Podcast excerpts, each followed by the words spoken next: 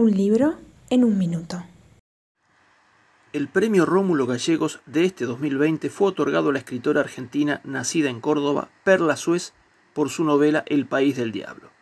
Perla Suez nació en 1948 y recibió su licenciatura en lenguas modernas en la Universidad de Córdoba, donde también estudió cinematografía y psicopedagogía. Ganó 17 premios nacionales e internacionales, tanto por sus libros para niños como para adultos, y fue becaria en Francia y Canadá.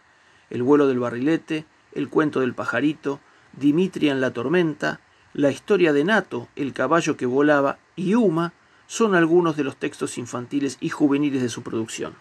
Escribir, Viaje a la memoria, Trilogía de Entre Ríos, Letargo, El País del Diablo y El Arresto son algunas de sus novelas ligadas al mundo adulto y publicadas por editorial Edasa, otra argentina reconocida por sus palabras. Un libro en un minuto.